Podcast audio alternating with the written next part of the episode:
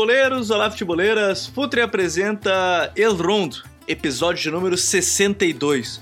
Estamos no ar para mais uma invasão futeboleira e nesta semana para comentarmos muito sobre a final da Nations League, onde a Fúria ou a Roja de Luiz Henrique acabou ficando com o vice-campeonato, mas teve ótimas atuações nos dois jogos contra a França e contra a Itália. A gente vai falar sobre isso. E é claro, o prêmio Ballon d'Or né, da France Football, o melhor do mundo, a bola de ouro da, da, agora não mais da FIFA, só da France Football, agora prêmios separados, porque temos cinco jogadores que atuam na La Liga mais Lionel Messi, né, pela temporada que foi no Barcelona na temporada passada, também dois jogadores que atuam na La Liga concorrendo ao prêmio de melhor goleiro, além de um jogador concorrendo ao prêmio de melhor jovem da temporada de 2021.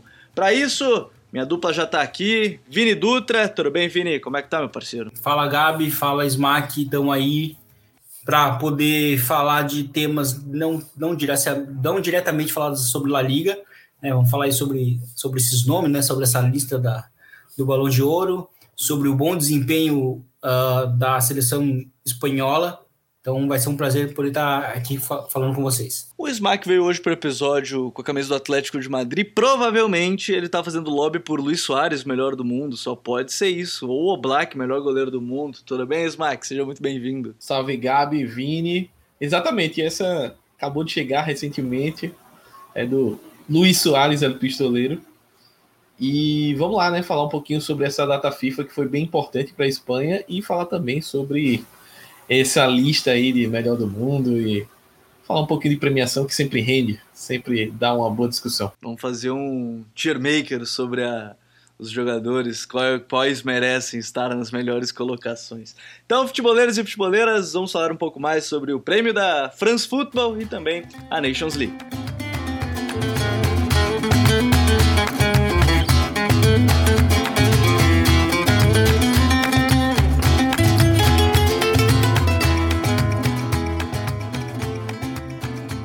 A gente começa falando no episódio de hoje sobre a lista, né? Porque ela causou muita surpresa, digamos assim, com alguns nomes na lista de melhores jogadores do mundo. É claro que a gente vai destacar os jogadores que atuam no futebol espanhol e vai tentar brincar um pouco de qual posição eles poderão estar, estar entre os 30.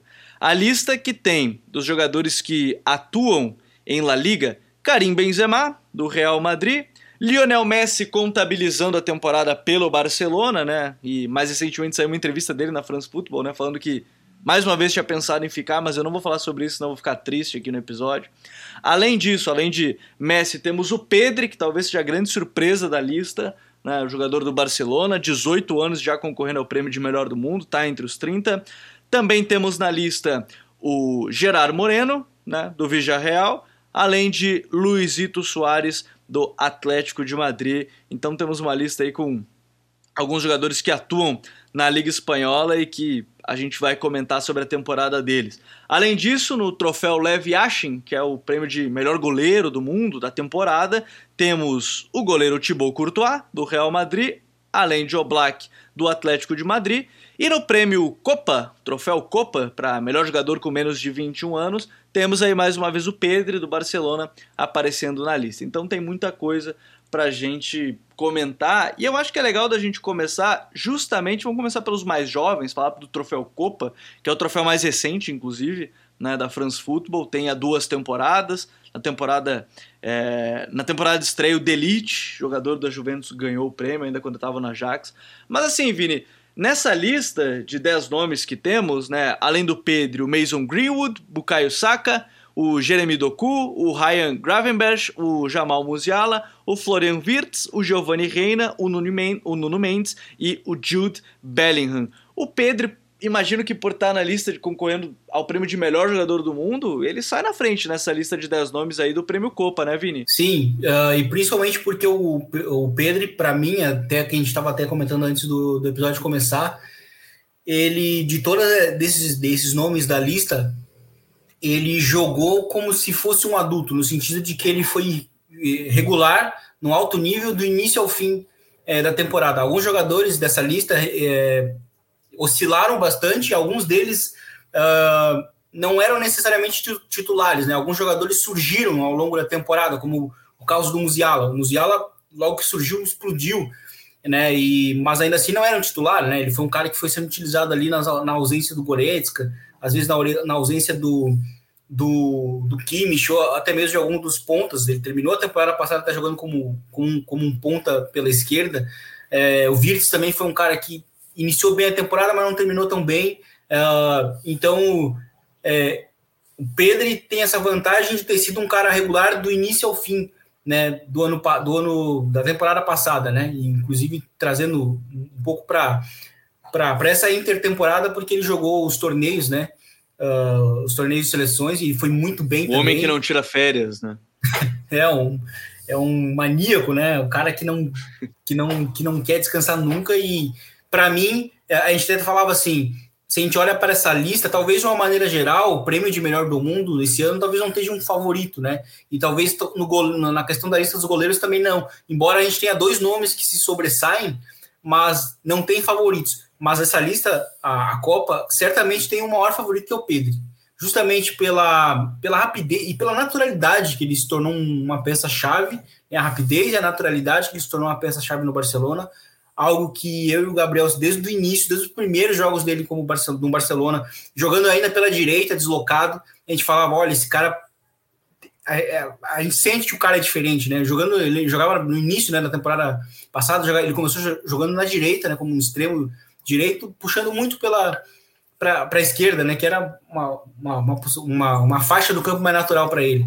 E ele sempre correspondeu, é um, hoje já é um jogador muito importante né, no Barcelona, na seleção espanhola também já foi um, um jogador muito seguro. Então eu acho que para mim ele vai será o vencedor da, da lista do, da, da, dos jogadores com, com menos de 21 anos. É, eu, eu já aproveito para dizer que também acho, acho que o Pedro vai, vai levar esse prêmio.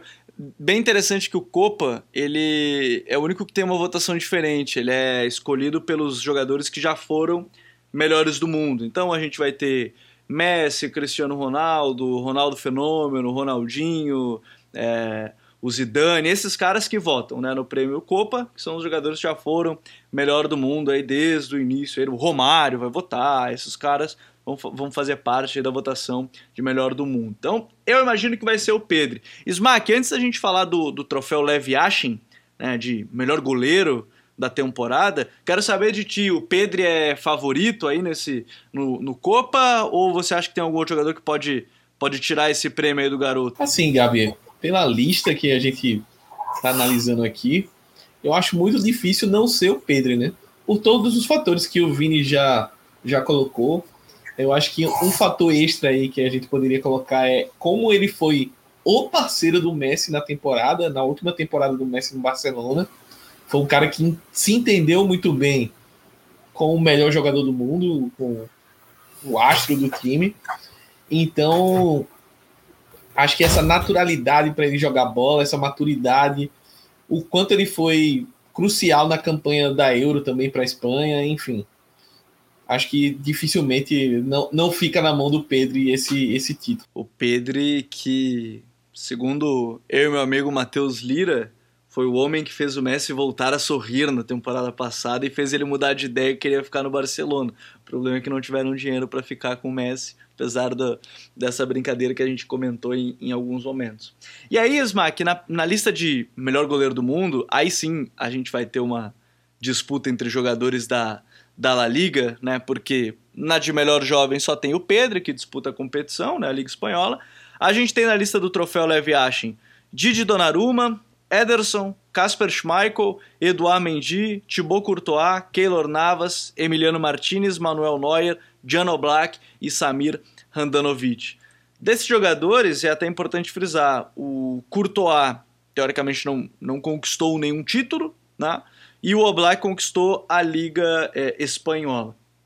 Né? Então, assim, para ti, nessa lista aí, quem é que pode figurar como o grande vencedor? Acha que um dos dois pode ser esse cara? Será Courtois, que foi um cara muito importante para o Real Madrid né, ao longo da temporada? O Oblak, pela importância no título também do Atlético, né, principalmente na reta final, pegando pênalti, sendo um cara decisivo ali, né, algo que era muito cobrado dele nessas penalidades, principalmente. Acha que um dos dois pode ganhar ou você vê alguém ainda na frente deles? Eu acho assim, acho que até seria um prêmio pela regularidade do Oblak nas últimas temporadas.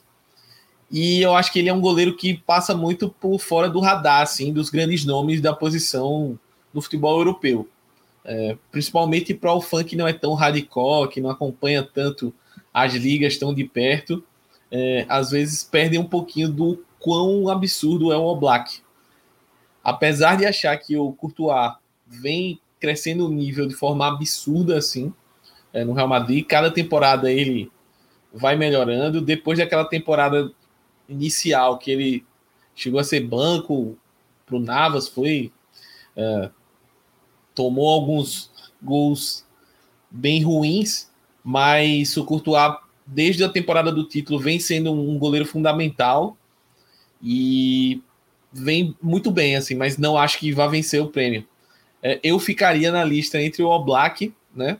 E para citar alguém de fora, talvez o Mendy, porque o Chelsea ganhou a, a Champions e o Mendy foi o cara que chegou e tomou a posição que era um, um temor por causa do Kepa, né? Então tem até essa menção aí indireta à La Liga por conta do Kepa, mas o Mendy chegou e foi bem. Então tem, tem essa vantagem também do título, né? Do grande título, mas eu acho que merec, merecimento assim, o Oblak deveria ficar com essa com essa premiação. Ô Vini, nessa lista, assim, é, eu tenho a impressão, o Smack já citou o Eduardo Mendy, eu tenho a impressão que um jogador que vai ter bastante lobby nessa eleição é o Donnarumma, né? Porque ele foi um cara muito destacado na Euro também, né? Na, nas penalidades e tudo mais. Acho que ele foi eleito o melhor jogador da Euro pela Itália. Ou se não foi o melhor jogador da Euro, foi eleito o melhor jogador da decisão, né?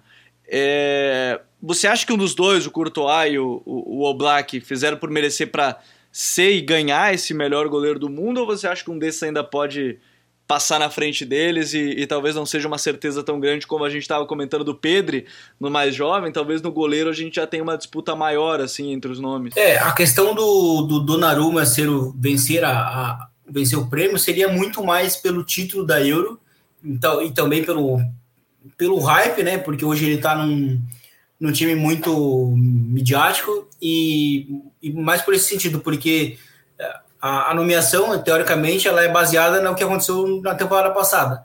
E, e na temporada passada, o Oblak foi, para mim, sem dúvidas nenhuma, o melhor goleiro. Né? Eu acho que Courtois, no ano anterior, foi o melhor, né? E, e, mas por uma diferença muito mínima com, com o Oblak. E, ao mesmo tempo, o Oblak também não tem uma diferença tão grande do Courtois, porque na temporada passada, e aí eu estou falando só individualmente, né? Em questão de, de desempenho, Sim. o Courtois, ele ele, entre aspas, trabalhou numa defesa muito insegura em diversos momentos, né? E, e, o Courtois foi, foi, foi, um, foi um grande, foi um jogador muito, foi um jogador muito regular, numa defesa é, que no geral foi muito irregular na, na, no ano passado, tirando o, o Mendy, né? O, o, lateral esquerdo do Real Madrid, tirando eles, a, a defesa em si do Real Madrid em termos individuais foi, foi, muito, foi muito irregular, principalmente com a ausência do, do Sérgio Ramos. Acho que o Courtois merece a nomeação e, e se tiver que ranquear, ele seria o segundo melhor dessa lista. Acho que o Oblak, por merecimento, deveria ser o vencedor, e principalmente pelo, pelo papel no título do Atlético de Madrid, e né, pegou pênalti no final, coisa que ele não, não é muito conhecido por pegar pênaltis. É, pegou pênalti e então, eu acho que ele deveria vencer. Mas se o, o, o, o, o Donnarumma vencer, e aí é algo muito problemático justamente desses prêmios que muitas vezes valorizam quem vence o título grande, mas às vezes o título ele é uma, ele é uma consequência do, do coletivo, né? não necessariamente do individual. Então, quando a gente olha para a nomeação individual, a gente tem que ver o papel individual, e aí eu acho que quem merece é o, é o Oblak. E, e de uma certa forma, quando a gente fala da, da questão de pegar pênaltis, acho que o torcedor do Atlético lembra muito da decisão contra o Real Madrid, né? Que o Oblak, na disputa de pênaltis, não foi bem. Né? Se eu não me engano, ele, é, ele virou um meme, né? De não pular. É, ele virou um meme de não pular na bola, não, não ter ido e tudo mais. Então, acho que vem essa, essa lembrança. É, eu acho que pelo lobby, eu tenho a impressão que o Didi Donnarumma vai ganhar. Diga, Vini. É, não, tem até sobre essa final né, de 2016 é, 2016, né? Ela. É, 16. o Real Madrid sabia, porque o, os scouts do Real Madrid descobriram é, um comportamento do Oblak antes, antes, dos, antes de ele saltar para um dos lados nos pênaltis. Né, uma, isso foi uma matéria do próprio país, né, que, que conseguiu apurar e, e que sempre que ele levantava um dos calcanhares, ele pulava para o lado oposto, né? E aí, curiosamente, ele deixou de ter esse, esse comportamento depois da, da divulgação disso. Então, se, se a gente olha para aquela final, todos os jogadores do Real Madrid sabem onde vão bater. Né? E se não me engano, o único jogador que bate no canto dele é o Bale, mas é porque o Bale bate com, com câimbras, né? E inclusive falava que também não era para o Bale bater, ele foi porque ele queria, né? E, enfim, é só uma curiosidade sobre essa, sobre essa final e como com, com, conversa muito com a questão do Oblak não pegar pênaltis, porque o Real Madrid descobriu um comportamento que ele, que ele tinha, né? um toque que ele tinha uh, na cobrança dos pênaltis e uma maneira de superá-lo ele na, nas cobranças de penalidades. Parabéns à equipe de analytics, né? O pessoal da análise de desempenho lá estava bem atento a todos os detalhes, ainda mais para uma final, obviamente.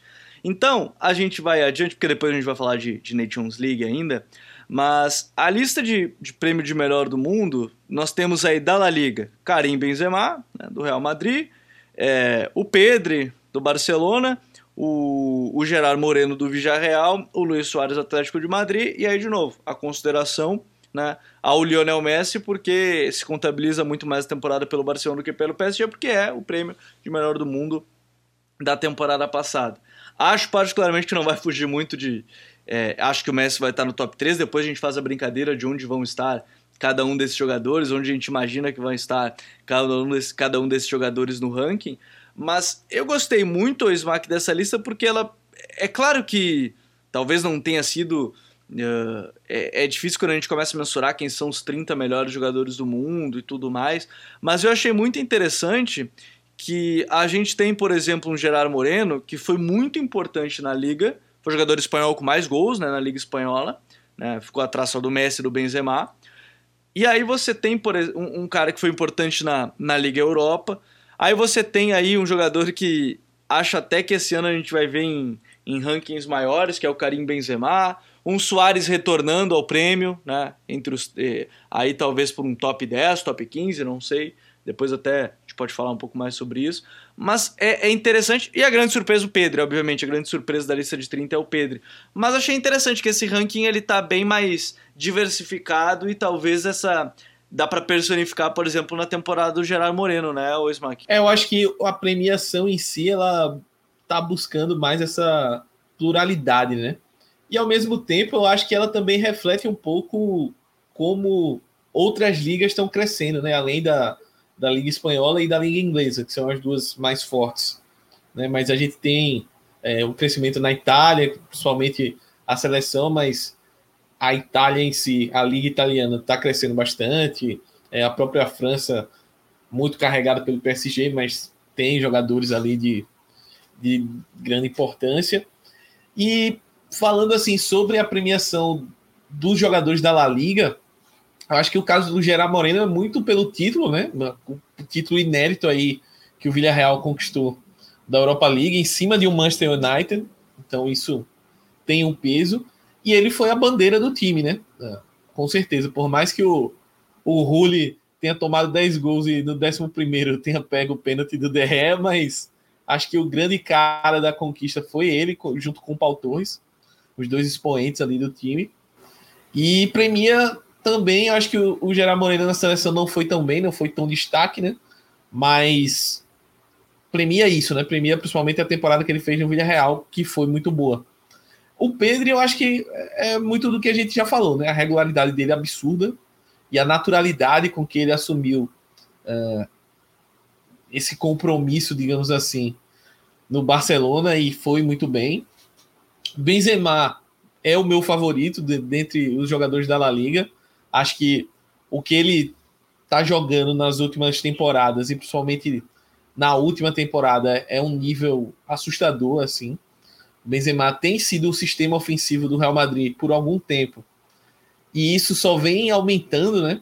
A dependência. A gente estava até brincando antes do, da gravação que o Benzema joga num time totalmente bagunçado, jogou na, na temporada passada. E nessa temporada joga num time que está se ajustando ainda. E ainda assim ele consegue ser fenomenal. Então tem alguma coisa aí E eu acho que é um, um jogador que também mereceria.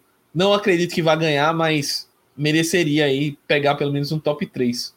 Acho que são esses. Uh, a questão do Messi, o Messi fez.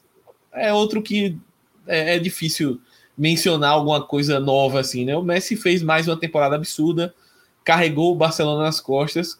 É, a gente tá vendo o Barcelona hoje sem o Messi, o nível que o, o Barcelona vem jogando e o quanto o Messi fazia diferença naquele time. Às vezes a gente fica, pô, o Messi não tá jogando isso tudo, o Barcelona não tá jogando isso tudo. Sem ele tá muito pior a situação, o time tá perdido, buscando se encontrar ainda. Então o Messi também é um cara que, para mim, vai estar tá dentro da lista dos três e se brincar, até pela conquista na seleção, na Copa América, é, primeiro título com a Argentina, eu acho que isso pode ter um peso ainda que não seja uma, uma Eurocopa, né, que o prêmio valoriza bem mais, mas pode ter um peso suficiente aí para quem sabe o Messi ganhar mais um prêmio Ballon d'Or. É, é, é, talvez um, um, dos principais candidatos. Depois eu pergunto para o Smack qual é a posição que ele imagina esses jogadores que, que estiveram na La Liga, porque, Vini, é, a gente já falou sobre o Pedro, sobre a temporada dele, apesar de ser uma surpresa, está entre os 30 melhores do mundo, né? O que chama bastante atenção. Mas a gente tem aí, por exemplo, um Luiz Soares que, se a gente considerar as últimas temporadas, é até uma surpresa, querendo ou não, ele tá na lista, apesar de ter sido é, um dos artilheiros da Liga, campeão do campeonato é, da La Liga. É uma surpresa, tá? O Soares retornando né, a, a, esse prêmio. E eu não digo como favorito, mas como um cara que provavelmente vai estar em posições bem altas até nesse, nesse ranking, né? Sim, é. Se ele, se ele estiver, será justamente pelo, pelo nome, né? E, mas esse, o nome, o, o Luiz Soares, certamente ele é, ele é um dos nomes mais surpreendentes da lista, assim, no geral, seja espanhol ou não, né, dos que jogam na Liga. É, de fato, ele fez uma temporada muito boa na Espanha, né, ele fez uma temporada de números muito bom, um, de 21 gols, né, algo que, que a gente falou aqui no podcast que era, é, né, no, ao momento da contratação dele, a gente falou que a gente imaginava que ele fosse entregar isso no Atlético de Madrid, mas, mas geralmente nessas, nessas. Quando a gente vai falar num jogador a nível mundial, né, o cara que vai ser o melhor do mundo, eu acho que é, é necessário a gente pontuar também a atuação dele fora do cenário doméstico. E, e isso o Luiz Soares ficou bem abaixo, né? Tanto que não marcou gol na, na, na, na Champions, só marcou gols de fato na, na Liga e, e o desempenho dele foi, foi bem, bem decepcionante. Então eu acho que o Soares é certamente uma das, um dos nomes que mais me surpreendem, o, o próprio Gerardo Moreno também, mas aí eu acho que também é uma consequência dessa tentativa de deixar o prêmio mais democrático, uh, né, por parte da, da UEFA, e Pedro também, mas o Pedro muito pela regularidade, também por, por estar jogando no Barcelona, também por se tornar um jogador, o segundo, né, o, digamos assim, o segundo melhor jogador do Barcelona na temporada, né? Então acho que isso acaba se, justificando, mas acho que o nome do Soares, para mim, de desses três, desses, principalmente desses três que eu citei, ele sem dúvidas, para mim, é o que mais me, me chama atenção. Ó, para vocês anotarem aí, né, para nos cobrarem depois, quando sair o resultado oficial, meus votos e rankings de cada um dos jogadores da, da liga, onde eu imagino que estarão, tá? Eu acho que o Benzema vai estar tá em quarto lugar, podem anotar, eu, eu tô passando gabarito para quem estiver ouvindo, tá? O Benzema vai estar tá em quarto lugar nesse ranking. Acho que o Messi vai levar pelo título da, da Copa América, então acho que ele vai estar tá em primeiro. O Pedri, ele vai estar tá ali, 22 segundo, acho que 21 primeiro, não mais que isso, acho que para esse início tá bom para ele. Além disso, tá faltando só de desses dos jogadores da liga. Luiz Soares, acho que vão é, o, o Soares acho que eu vou botar no ranking mais acima, vou colocar ele ali, ó, 14, acho que ele vai estar por ali.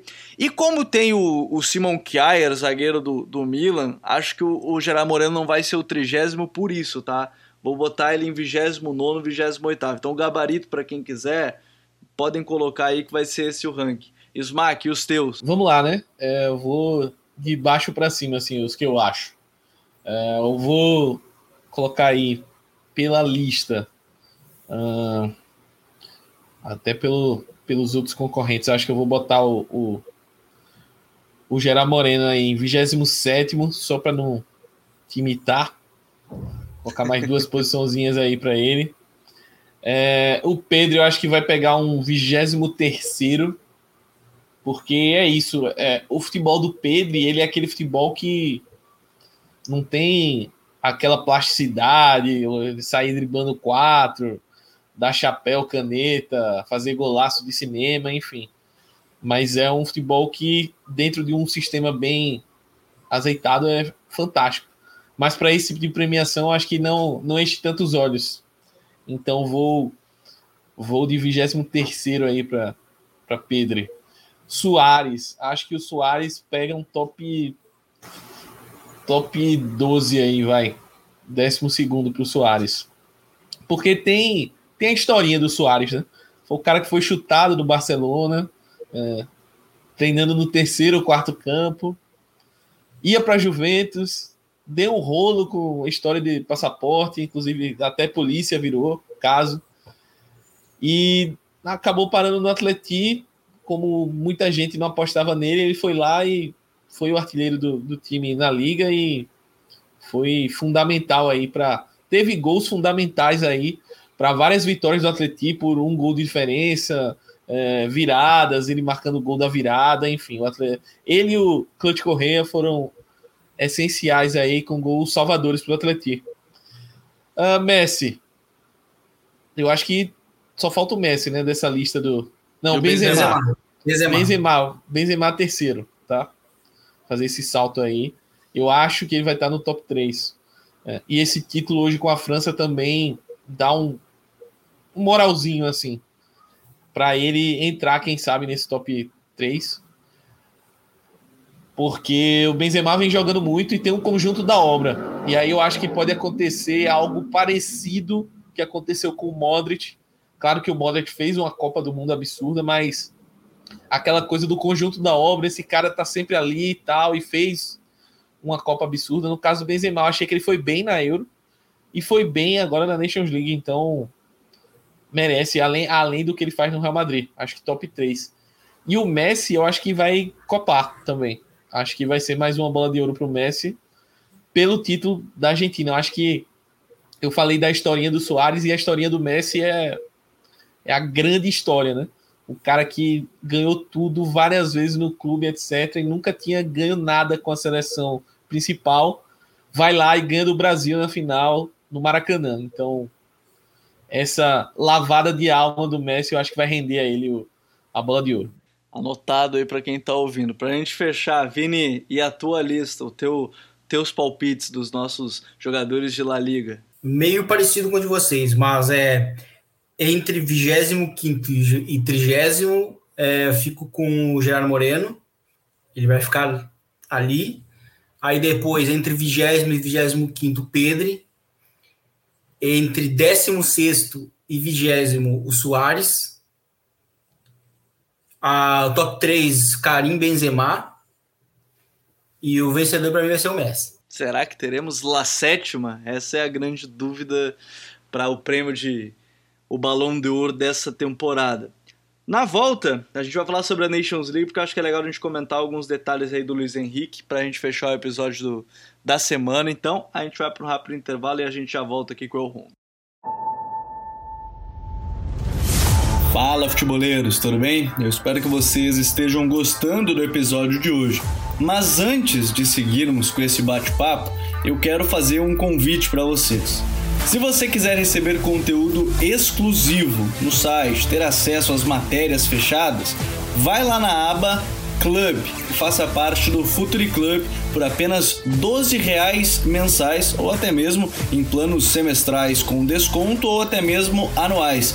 Você ainda vai ter direito a desconto nos cursos do Futuri. Então, fique ligado.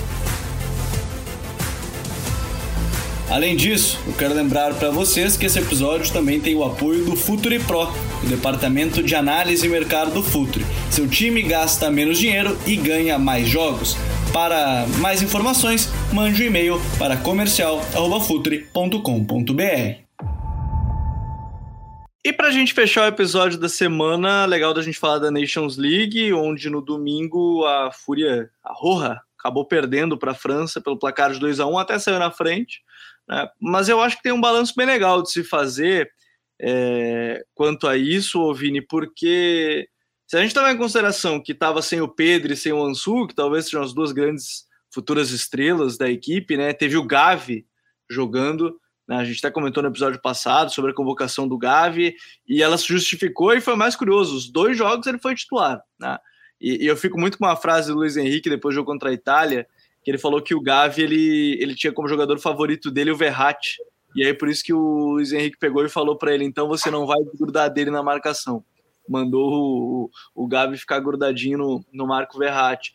E querendo ou não, deu certo. A marcação da Espanha foi muito bem nesse jogo. É verdade que o título não veio, né, Vini? Mas eu acho que o balanço é muito positivo, mais uma vez, né?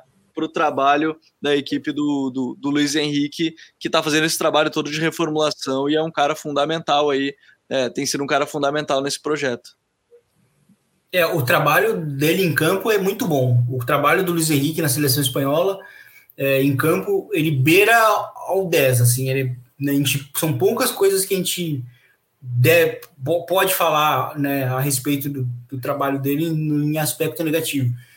É, acontece que o, a postura, às vezes, do Luiz, do, do Luiz Henrique, é, principalmente né, em coletivas, né, com a imprensa, tem minado muito a imagem dele né, de uma forma geral, né, e até mesmo na própria Espanha. Né, ele tem, tem tido uma postura muito arrogante, né? E, e aí isso acaba minando muito, contaminando o, a visão que se tem do trabalho dele. Mas o trabalho dele em campo, se a gente separa isso em campo, é muito boa. Né? Não tem muito o que falar. Ele, ele, ele, é um treinador com decisões é, muito coerentes.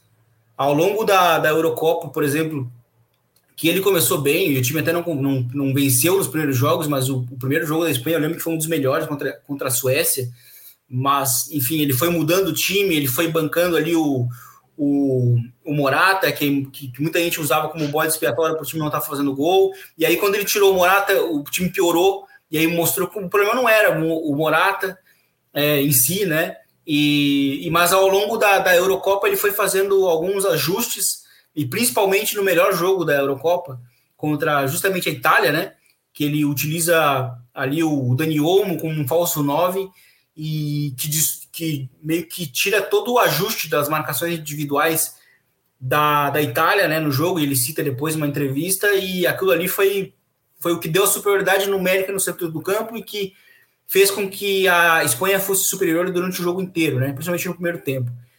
E aí agora, nesses dois jogos, a gente viu novamente ele fazendo ajustes, né? Principalmente no primeiro jogo contra, de novo, a Itália, fazendo um grande jogo, superior desde o início do jogo, é, jogando agora num uma espécie de um losango ao contrário, né, um 4-1-3-2, e, e, isso foi para buscar gerar vantagens táticas ao longo do jogo, para justamente explorar muito as costas do lateral direito, né, o de Lorenzo, que uh, ele é conhecido justamente por ser um lateral direito uh, defensivo e bom defensivamente, mas aí ele o que, que ele foi, o que, que foi que, que o Luiz Henrique fez, né? Com, com esse desenho todo que ele estruturou, né? principalmente naquele primeiro jogo, ele buscou criar uma vantagem, né, sobre o sistema defensivo italiano. Né? A pressão alta, inclusive, foi um grande ponto da, da, da, do time do time espanhol, porque o time, o time italiano é um time que sabe sair muito bem nas pressões, né? E, e, e, e, a, e o time espanhol foi muito coerente ofensivamente e defensivamente. Defensivamente, com, com os encaixes individuais, os três meio-campistas, pegando os três meio-campistas da, da Itália, né? E aí, como você até mencionou, o Gavi pegando ali o, o Verratti, é, e, e, isso foi um, foi um fator chave no jogo. É, o, o, o, trio de ataque, né? O trio, o trio final, ali, se a gente pega o, o Yarzabal, é, o Sarabia, outro cara que ele bancou muito também, e o Ferran Torres participando dos gols. É, e nessa final, né, o que aconteceu hoje, novamente a gente viu um time diferente, agora jogando num 4-3-3, com os, os, atacantes jogando de lado muito abertos, para ele forçar é, situações de embates individuais com os zagueiros uh, franceses, né? E, e, é muito curioso porque, assim, ao final, ele perdeu essa, ele perdeu essa decisão porque do outro lado, a gente tinha uma seleção que a individualidade da outra seleção está muito acima, né? E a partir mesmo do momento do gol espanhol, que a, que a decisão saiu das mãos da Espanha, porque a, Espanha a gente costuma melhor. falar até, né? A gente comenta às vezes, é, eu e você no Whats, que é isso, né? Isso, parece que a França espera tomar um gol para resolver jogar bola, né? É, é exatamente. É, a Espanha, a seleção francesa, desde a Copa de 2018, ela é uma seleção que ela, ela é marcada por duas, duas coisas bem específicas. Ela é uma seleção que não se expõe muito, é uma seleção que faz muito básico ao longo dos jogos e também ela é uma seleção que precisa às vezes do susto para entrar no jogo.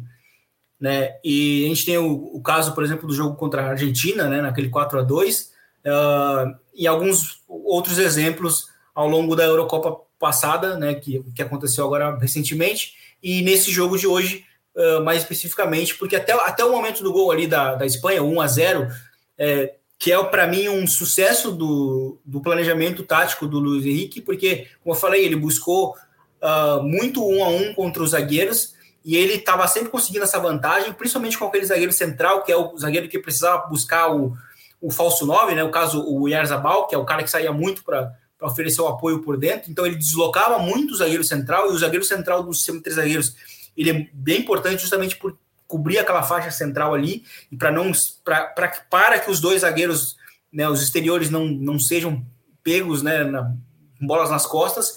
E ele tirava sempre esses zagueiros, esse zagueiro central que no, no início, no primeiro tempo foi o Varane, e depois no segundo tempo foi o Pamecano. E o Pamecano até falha no gol, né? Ele tá, ele tá mal perfilado e não consegue dar o bote, hesita para dar o bote. E, e, logo na sequência o Erzabal marca um golaço, um gol bem difícil também de, de, de executar, principalmente pelo, pelo golpe que ele, que ele dá na bola. Só que, como eu falei, a partir desse momento o jogo vai, vai para a França, porque a França toma um susto, entra no jogo, o Benzema marca um golaço, e aí o jogo vira um caos, né? E aí a questão tática não, não, não é mais tão determinante assim. E numa trocação, vence quem tem me o melhor golpe, né? Vence quem tem os melhores, que no caso foi a França. E é curioso porque ao longo de todo o jogo, a, a, Espanha foi melhor, mas justamente no momento do gol.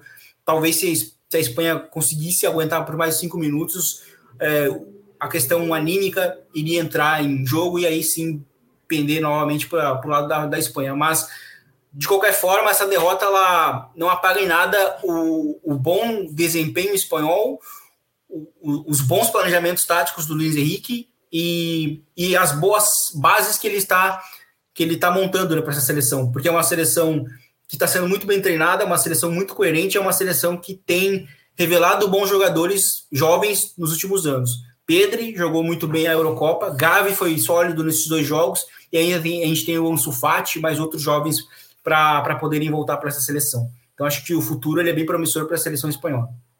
E, e, pensando nesse ciclo, né, o Smack, a gente fala, acho que entra nesse ponto que o Vini falou, é, desses caras que tem para entrar e até mesmo, sei lá, jogadores como Canales, que estava lesionado, inclusive, né, não pôde ser convocado agora para essa reta final de Nations League, mas o Luiz Henrique, em que pese o seu, seu relacionamento de ódio com a imprensa, né, principalmente a imprensa é, madridista, né, no caso por ser de Madrid, não exatamente por torcer pelo Real, apesar de ele provavelmente achar isso, né, que devem torcer para o Real Madrid, é, a gente fala de, de, de um trabalho que ele está sendo muito coeso do início ao fim. Pode ser que não se concorde com uma outra convocação, né? Como a gente falou do, do Sérgio Roberto na, no último episódio, mas dentro do que pensa o Luiz Henrique, é, uma, é, é um trabalho muito coeso do início ao fim, né? Não, acho que o grande ponto do, do trabalho do Luiz Henrique aí, a crítica em si, é, é a maneira como ele lida com, com a imprensa mesmo, né? Mas ao mesmo tempo a gente tem que reconhecer que o trabalho dele vem dando resultado. A Espanha foi semifinalista da Euro, é, chegou nessa final de Nations League por um detalhe, barra uma regra meio bizarra que o Eric Garcia desvia a bola e tira o impedimento do Mbappé, né? Uh, quem sabe a gente poderia estar tá falando aqui do título da Espanha. Uh, mas eu acredito que, assim, para além do, da análise do jogo, da, dos jogos, na verdade, que o Vini já fez muito bem, eu acho que o grande ponto dessa, dessa Espanha é observar o futuro, né? E como esses jogadores jovens eles estão ganhando cancha para chegar muito bem na, na Copa do Mundo. Acho que o lado bom do Luiz Henrique não ter medo de colocar um Gavi, um Pedro de titular e vai, joga aí, joga com a naturalidade como se estivesse no condomínio, que ele falou depois do, da vitória contra a Itália e o, o que o Gavi jogou. E acho que isso pode ser benéfico no longo prazo, né? Porque ele dá essa moral, essa confiança para esses caras agora, daqui a um ano, um ano e dois meses, os caras vão estar tá muito prontos para um desafio de Copa do Mundo. Pelo menos vão estar tá mais prontos do que agora. Então, essa cancha é importante. Ele tem, é, taticamente, ali um trabalho bem interessante. Ele tem a ideia de jogo, mas ele busca variações dentro dessa ideia. Ele tem jogadores aí que podem ajudar bastante, principalmente na questão da experiência, né? Uh, além do Busquets, que foi eleito aí o melhor jogador do Final Four aí da Nations League, ele tem talvez uma volta do Sérgio Ramos, que eu acho que é um calcanhar de Aquiles ali, um zagueiro direito, né? Todo mundo no futebol fica se batendo pro zagueiro canhoto. A Espanha tá atrás de um zagueiro direito confiável, zagueiro destro. E talvez o Sérgio Ramos, se voltar bem fisicamente, tiver uma sequência no PSG, possa ser. Ele não cara... jogou na temporada ainda, né? Ele não jogou ainda. Ele jogou cinco jogos, acho que 2021, e, e, não jogou muito na temporada. Não jogou na temporada ainda agora atual. Né?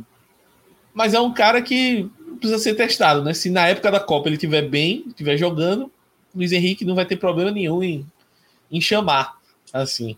E é, a treta dele com a imprensa madridista, não vou passar pano, não. É, é muito porque a imprensa é madridista mesmo, torcedor do Real Madrid. porque a galera não engole não ter jogador do Real Madrid da seleção, por mais que a gente sendo frio, não tem jogador espanhol hoje fisicamente bem que poderia compor o elenco da seleção. É, eu acho que o único cara que poderia ser chamado e teria uma concorrência é o Carvajal, mas é um cara que é de vidro, infelizmente, tem lesões consecutivas. Hoje é isso. Talvez uh, na fase da temporada passada, eu acho que essa temporada ele não voltou tão bem, o Nacho, mas fora isso, não vejo uh, outros jogadores uh, que possam compor. O Asensio tá num nível ali que vira e mexe, faz um jogo bom, depois faz outros ruins. O próprio Isco abaixo Lucas Vasquez abaixo. Então, assim, não tem muito para onde. Ah, tem que ter um jogador do Real Madrid. Tem. O Real Madrid, os grandes jogadores do Real Madrid não são espanhóis. Então, é, tem essa briga aí. Mas eu acho que o Luiz Henrique ele entra muito nessa pilha. Então, talvez seja o calcanhar de Aquiles dele. Mas é aquela coisa, né?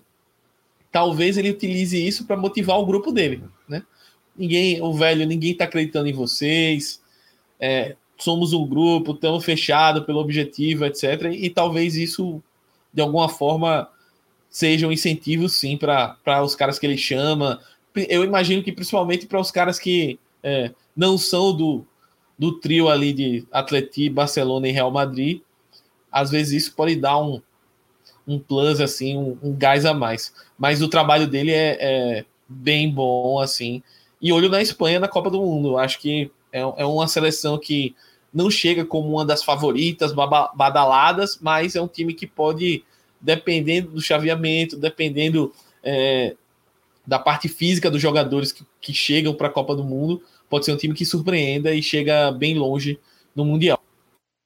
E uma pena que não pode assumir o Barcelona nesse momento, né? porque acho que era um nome que seria bastante ideal para trabalhar com os jovens que o Barcelona tem no elenco. Luiz Henrique certamente Pode até estar tá na lista, numa lista eventual do, do Laporta, mas certamente não vai abrir mão de um, de um projeto tão promissor e concordo com o Smack aí, que tem que se ficar de olho nessa Copa do Mundo de 2022. Mas então, senhores, acho que tem bastante coisa aí que a gente conseguiu falar nesse, nesse episódio de hoje, né? Trouxe esses, esses destaques aí da, do prêmio de Ballon d'Or da, da France Football, a Nations League.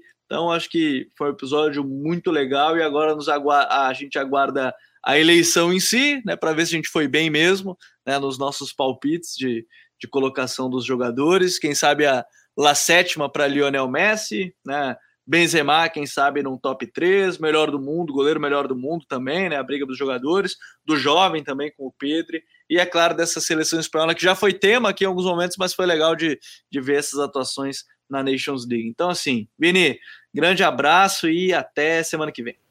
Até, Gabi. Grande Smack. Tamo aí. Semana que vem tamo, tamo aí para poder falar de La Liga. Foi um prazer e até a próxima. Valeu, valeu, Vini. Valeu, Smack. Até semana que vem. Aí, pós-data FIFA já, né? Com La Liga retornando para mais jogos a gente acompanhar essa temporada. É isso. Vamos ter o retorno da Liga, né? Já tá com saudade, já, já deu o que tinha que dar essa data FIFA. E vamos voltar aos jogos aí importantes do, da La Liga e na sequência Champions, né? Então promete ser uma semana bem importante a, a semana pós-parada das seleções. Um grande abraço e até a próxima. Futeboleiros e futeboleiras, muito obrigado a todos que nos acompanharam em mais um Eu Rondo, episódio número 62. A gente vai ficando por aqui, nós voltamos na próxima semana. Um grande abraço a todos e até mais. Tchau!